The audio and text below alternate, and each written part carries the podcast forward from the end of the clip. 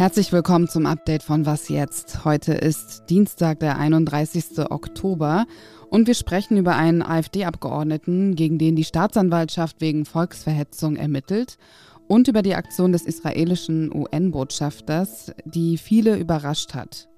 Zwei Dinge werden Sie vermutlich nicht überraschen. Ich bin Azadeh Peschman und der Redaktionsschluss für diesen Podcast ist 16 Uhr. Dass gewählte Abgeordnete nicht in einer wichtigen Sitzung erscheinen, ist eher ungewöhnlich. Noch ungewöhnlicher, wenn es sich dabei um die konstituierende Sitzung des Landtags handelt. So geschehen beim AfD-Politiker Daniel Halemba. Er wurde gestern festgenommen. Gegen ihn lag ein Haftbefehl vor wegen Volksverhetzung und Verwendung verfassungsfeindlicher Symbole. In dem Verbindungshaus der Burschenschaft Teutonia Prag zu Würzburg wurden in dem Zimmer von Halemba ein Ausdruck eines mit einer sogenannten Doppelsiegrune versehenen SS-Befehls des Reichsführers Heinrich Himmler gefunden. Außerdem habe er in einem Gästebuch, das in dem Verbindungshaus auslag, den Ausspruch Sieg Heil mit seinem Namenszug unterschrieben. Mittlerweile ist er auf freiem Fuß allerdings gegen Auflagen. Unter anderem darf er keinen Kontakt zu Mitgliedern der Burschenschaft Teutonia Prag zu Würzburg haben. Es bestehe Verdunkelungsgefahr. Das heißt, es wird befürchtet, dass Daniel Halemba Zeugen beeinflussen oder Beweismittel vernichten könnte. Über die Beziehung zwischen der AfD und Burschenschaften spreche ich mit dem Zeit Online-Autor Martin Steinhagen. Hallo Martin. Hallo. Was ist die Burschenschaft Teutonia Prag zu Würzburg überhaupt für eine Burschenschaft? Die Burschenschaft wurde nach eigenen Angaben schon 1876 in Prag gegründet. Sie ist ein Männerbund und versteht sich laut ihrer Webseite als Pflichtschlagen. Das heißt, die Mitglieder müssen die in der Sprache des Milieus sogenannte Mensur austragen. Das ist so eine Art ritualisierter Fechtkampf, bei dem es auch immer wieder zu Verletzungen kommt. Innerhalb dieser Szene von Studentenverbindungen und Burschenschaften gibt es unterschiedliche Zusammenschlüsse und Netzwerke und die Teutonia ist Mitglied in einem als radikal rechts geltenden Dachverband. Es gibt außerdem Medienberichte, dass im Umfeld der Burschenschaft Siegheilrufe gehört worden sind und es gab eben im September jetzt ähm, eine Razzia auf dem Haus der Burschenschaft. Da geht es, wie du gerade schon angesprochen hast, um den Verdacht der Volksverhetzung und des Verwendens von Kennzeichen verfassungsfeindlicher Organisationen. Die Behörden haben bei dieser Hausdurchsuchung nach Nazi-Devotionalien gesucht, nach rassistischen Aufklebern und Schriften. Von der Staatsanwaltschaft heißt es, die Auswertung der beschlagnahmten Asservate habe diesen Verdacht bestätigt. Ermittelt wird gegen Halemba selbst, der wohl seit 2021 dort Mitglied ist, und gegen vier weitere Mitglieder. Und Halemba hat diese Vorwürfe zurückgewiesen. Und was heißt das jetzt für sein Amt als Abgeordneter? Er selbst hat angekündigt, dass er jetzt an den künftigen Sitzungen des Landtags teilnehmen möchte. Die konstituierende Sitzung hat er ja verpasst, weil er am Montagmorgen festgenommen worden war. Inzwischen ist der Haftbefehl, wie du ja bereits gesagt hast, gegen Auflagen außer Vollzug gesetzt. Das heißt, er muss eben nicht in Untersuchungshaft, aber sich bei der Polizei melden und eben darf er auch keinen Kontakt haben zu seinen äh, Bundesbrüdern aus dieser Burschenschaft und auch das gemeinsame Haus nicht aufsuchen. Und das wird sicherlich die Staatsanwaltschaft genau beobachten. Das hat sie zumindest so angekündigt und sehen, ob da er sich ja tatsächlich an diese Auflagen hält. Ist das eigentlich ein Einzelfall, dass ein AfD-Abgeordneter in einer rechten Burschenschaft Mitglied ist oder sind solche Allianzen gewöhnlich? Es ist sicherlich kein Einzelfall, dass ähm, jemand aus der AfD Kontakt äh, hat oder Mitglied ist in einer von diesen Burschenschaften, die sich an dem ähm, extrem rechten Rand dieser, dieser Szene positionieren. Es gibt in jedem Fall weitere Abgeordnete, die aus solchen radikalen Burschenschaften stammen. Und es gab auch immer wieder Hinweise darauf, dass Mitglieder, aus, die aus diesem Umfeld kommen, zum Beispiel in Abgeordnetenbüros tätig werden. Normalerweise genießen Abgeordnete Immunität. Warum galt das für Halemba nicht? Ja, das stimmt. Abgeordnete genießen grundsätzlich Immunität, allerdings auch erst, wenn sie dann welche sind, also formal mit der konstituierenden Sitzung des Landtags. Das war ja das, was am Montag in Bayern im Landtag über die Bühne gegangen ist. Und das ist schon sehr seltsam oder sehr ungewöhnlich, dass genau in dieser ersten Sitzung die Immunität eines neuen Abgeordneten direkt wieder aufgehoben wird, wie es jetzt im Fall Halemba war.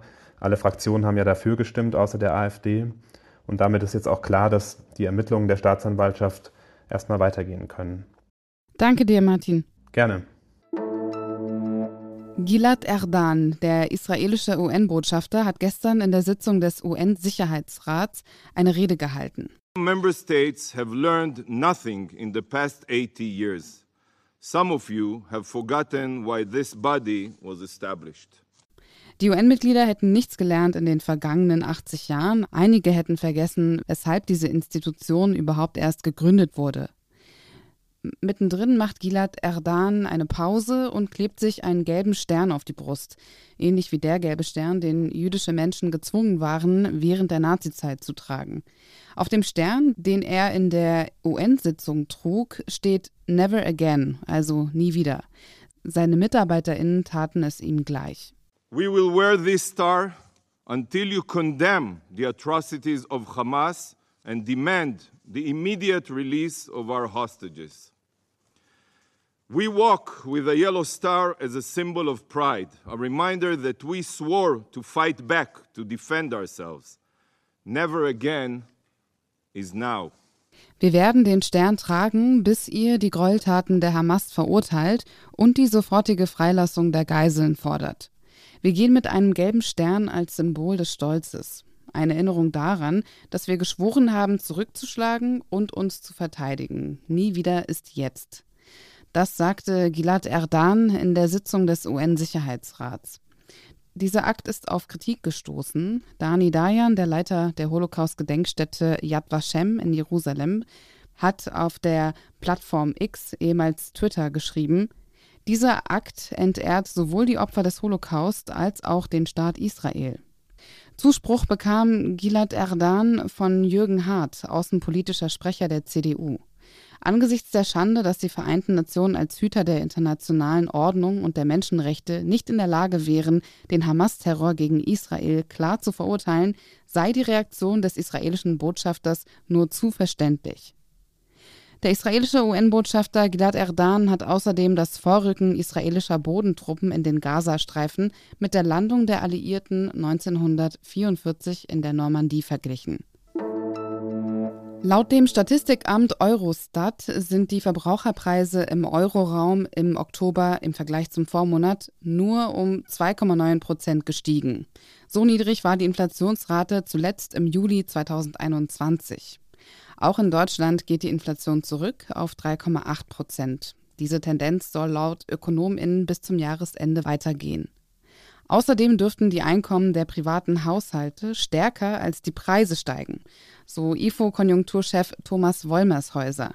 Das bedeutet, dass die Kaufkraft innerhalb der Bevölkerung größer wird und damit auch der private Konsum steigt.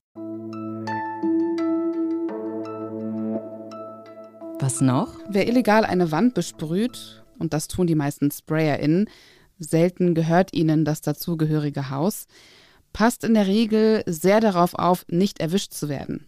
In den meisten Fällen droht eine Strafe wegen Sachbeschädigung. Nicht so im Falle eines Künstlers, der von den Wiener Netzen, das ist ein Stromnetzbetreiber, und zwei weiteren Einrichtungen angeklagt wurde. Der zuständige Richter hat sich die Bilder der bemalten Wand angesehen und fand, dass das Ergebnis besser aussah als vorher. Der Tatbestand der schweren Sachbeschädigung war damit vom Tisch. Das sahen die klagenden Instanzen auch so und haben vor der Verhandlung ihre Forderungen zurückgezogen.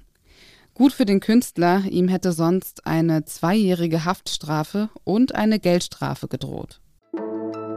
Und damit endet das Update von Was jetzt. Morgen früh hören Sie an dieser Stelle meine Kollegin Hanna Grünewald. Dort erfahren Sie dann, wie schwierig es ist, Informationen in Kriegszeiten zu verifizieren. Wenn Sie Fragen zu dieser Folge haben oder etwas zum Podcast loswerden möchten, können Sie uns eine Mail schreiben, was jetzt zeit.de ist die Adresse. Ich bin Azadeh Peschman. Ihnen noch einen schönen Abend.